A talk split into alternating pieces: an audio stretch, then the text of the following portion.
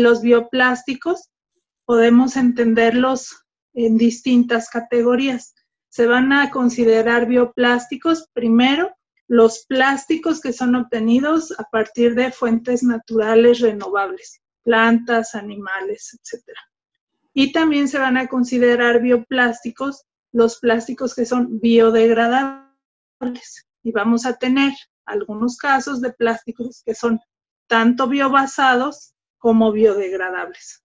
Esta diferenciación entre los términos no siempre es clara para los productores, para los consumidores y en nuestro país tampoco para los legisladores. Y por lo tanto, vemos que se usan de forma indistinta y eso hace que en muchas ocasiones las posibles ventajas ambientales que nos podrían brindar se vean muy limitadas. Pues con todo este tema que hemos visto eh, de competencia, en realidad esa es la palabra adecuada, contra los plásticos de origen fósil, que son los que ocupan el noventa y tantos por ciento del consumo de los plásticos en el mundo, hay este, una línea de aditivos todos estos aditivos que pretenden hacer degradables a los plásticos. ¿Cómo ves su acción y, sobre todo la parte de la normalización, que a final de cuentas en nuestro país está muy limitada para que realmente se pueda estarle dando un seguimiento a todo este proceso cuando se llegan a utilizar? Todos los plásticos, al igual que los materiales, se van a degradar. Y de hecho, se ha hecho un gran esfuerzo para evitar que esto no ocurra. Y vamos a tener aditivos que tienen precisamente esa función.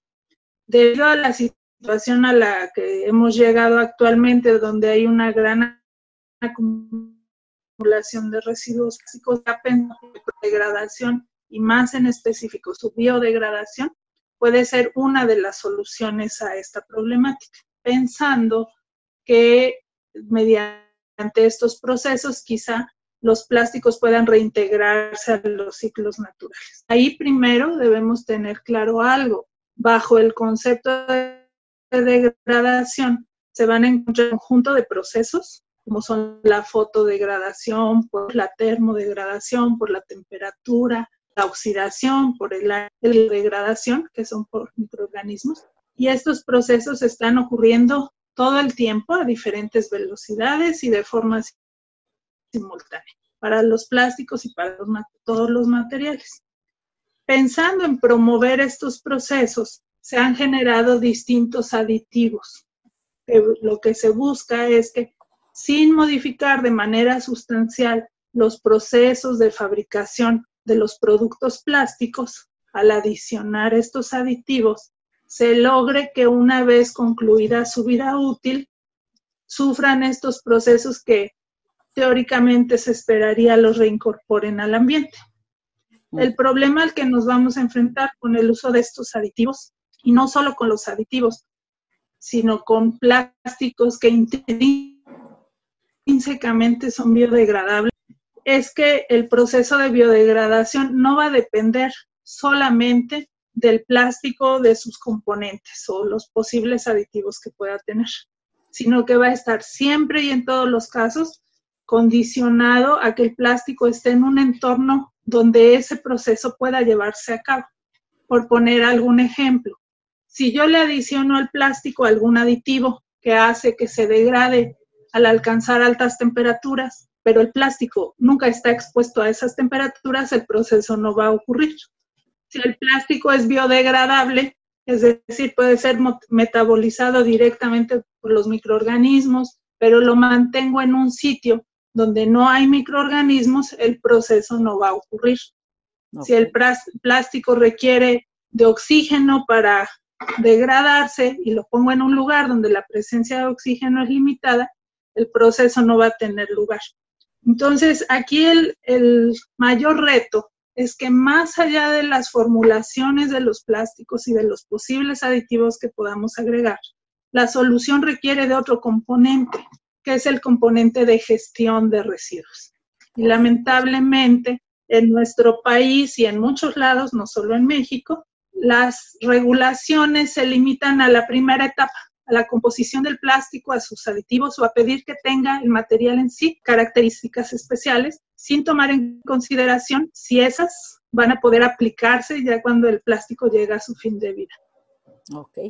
Ahora, esta norma que indica la ley, bueno, más que norma, esta ley que implica que todas las bolsas, particularmente hablando de este producto las bolsas, tienen que ser compostables y que entiendo que sí hay a lo mejor aquí en México alguna planta para el compostaje realmente se dan esas condiciones que tú planteas, por ejemplo, para, y aparte, existe realmente una norma y un organismo que verifique que las bolsas que ya hay por todos lados que dicen compostables, realmente sean compostables? Creo que tendríamos que analizar primero la situación de cada municipio. Mm. Dado que la gestión de residuos es, corresponde a las autoridades municipales por mandato constitucional, tendríamos que verificar municipio por municipio si existen procesos de composteo. Si no existen procesos de composteo, pedir que las bolsas son compostables, pues va a tener efectos benéficos muy, muy limitados, porque si las bolsas al final van a ir a parar a un relleno sanitario donde la presencia de oxígeno es mucho más limitada, mucho, mucho más que en un proceso de composteo, la posible biodegradación va a ocurrir a un ritmo muy, muy lento y además nos va a conducir a la formación de gases de efecto invernadero, que es algo que no quisiéramos tener. Además de eso, hay otros factores que tendríamos que tomar en cuenta. No solo basta con que hubiese procesos de composteo, necesitaríamos que tanto la población como todo nuestro sistema de aseo público o de limpia tuvieran muy claro y aplicaran de forma efectiva la separación de residuos, que tendría que hacerse como mínimo en fracciones orgánica e inorgánica. Y estas bolsas compostables junto con la fracción orgánica tendrían que ir a parar a las plantas de composta.